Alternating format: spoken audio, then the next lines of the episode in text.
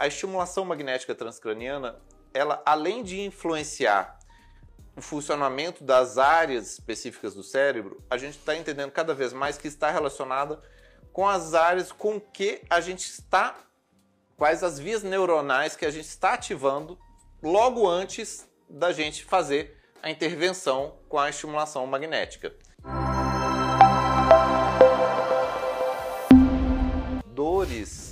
Que todo mundo tem do dia a dia, como fibromialgia, como dor neuropática, de dor de é, Diabetes. a- diabetes ou pós-herpética, ou neuralgia trigêmeo, ou vários outros tipos de dores, podem ser utilizadas. Mas, exemplo do que a gente faz muito, apesar dessa dor especificamente ainda não ter ganhado o nível A, a gente tem uma experiência muito grande, especialmente quando a gente faz um tipo de associação, como a dor de fibromialgia. Ela tem indicação já com, muito, com muita evidência para enxaqueca crônica, para fibromialgia. Para enxaqueca tem tratamento tanto para enxaqueca aguda, tem formas de usar estimulação magnética transcraniana para enxaqueca aguda, como para prevenção propriamente também da enxaqueca e da fibromialgia. E olha que interessante como que é o tratamento da fibromialgia. A gente atua, a fibromialgia, um dos pontos principais da fibromialgia é a falta de controle motor do corpo. O fibromialgia, tipicamente, ele se contrai muito e tem as dores miofasciais, o sangue não passa muito bem e tem um déficit de controle motor do próprio corpo e muitas vezes um déficit proprioceptivo. A gente estimula o controle motor do corpo antes da estimulação magnética transcraniana, a pessoa faz a fisioterapia, ela trabalha o- a propriocepção, ela trabalha o controle motor e logo depois faz a estimulação magnética transcraniana na área motora e na área pré-frontal. Quando faz isso, além de ter o efeito de redução de dor, que são áreas que relacionadas a controle de dor, você reforça as vias que você estava ativando, como a do controle motor sobre o corpo. Por isso que a estimulação magnética transcraniana é extremamente importante de fazer após certos estímulos. Isso foi feito é, vários trabalhos. Teve trabalhos feitos sobre o exército do exército americano de fazer de pessoas que treinavam é, tiro de sniper ou controle de caça de cabine e faziam estimulação magnética antes, quer dizer, logo depois e quem fazia falso. Quem fazia esses treinos e fazia a MT ganhava no ganho do treino em relação a outros. Eles tinham uma curva de aprendizado maior.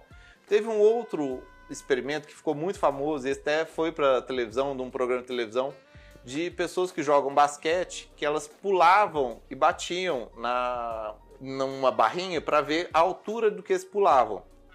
E passou uma semana e um grupo ficou só treinando de pular e outro grupo ficava treinava de pular e fazia reforço na área motora com estimulação magnética transcraniana.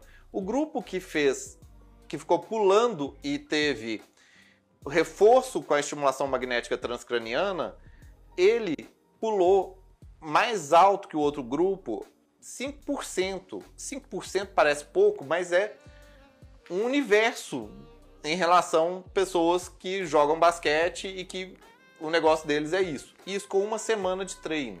Então, a, a estimulação magnética transcraniana, ela além de influenciar o funcionamento das áreas específicas do cérebro, a gente está entendendo cada vez mais que está relacionada com as áreas com que a gente está, quais as vias neuronais que a gente está ativando logo antes da gente fazer a intervenção com a estimulação magnética.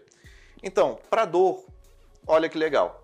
Mesmo que se não fizesse nada, fizesse só a estimulação da área motora e pré-frontal, isso por si só já ajuda no tratamento de dor e de dores comuns, como de fibromialgia, enxaqueca crônica, dor neuropática.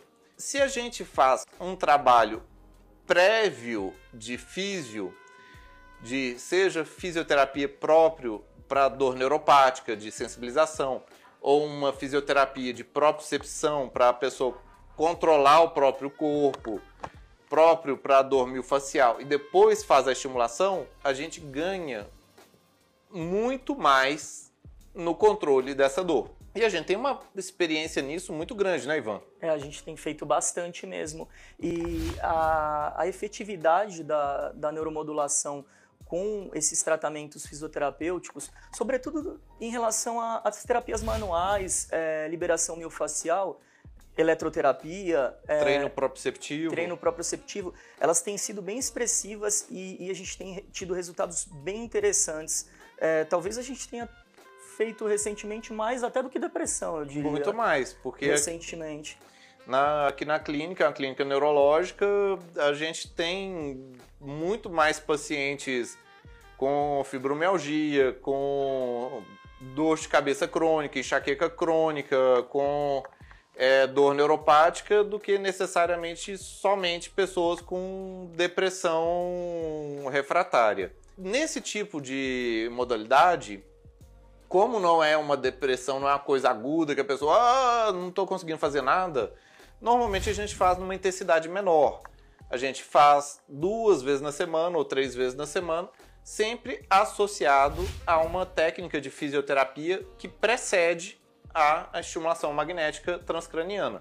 E isso faz uma diferença muito grande. Até mesmo porque uma coisa que às vezes é puxado para o paciente é o paciente ir cinco vezes na semana, seis vezes na semana na clínica para fazer a terapêutica. Mesmo que a terapêutica seja tranquila, não seja uma coisa tão custosa ou delicada ou problemática, o fato da pessoa ter que ir tantas vezes assim é, muitas vezes é complicado também.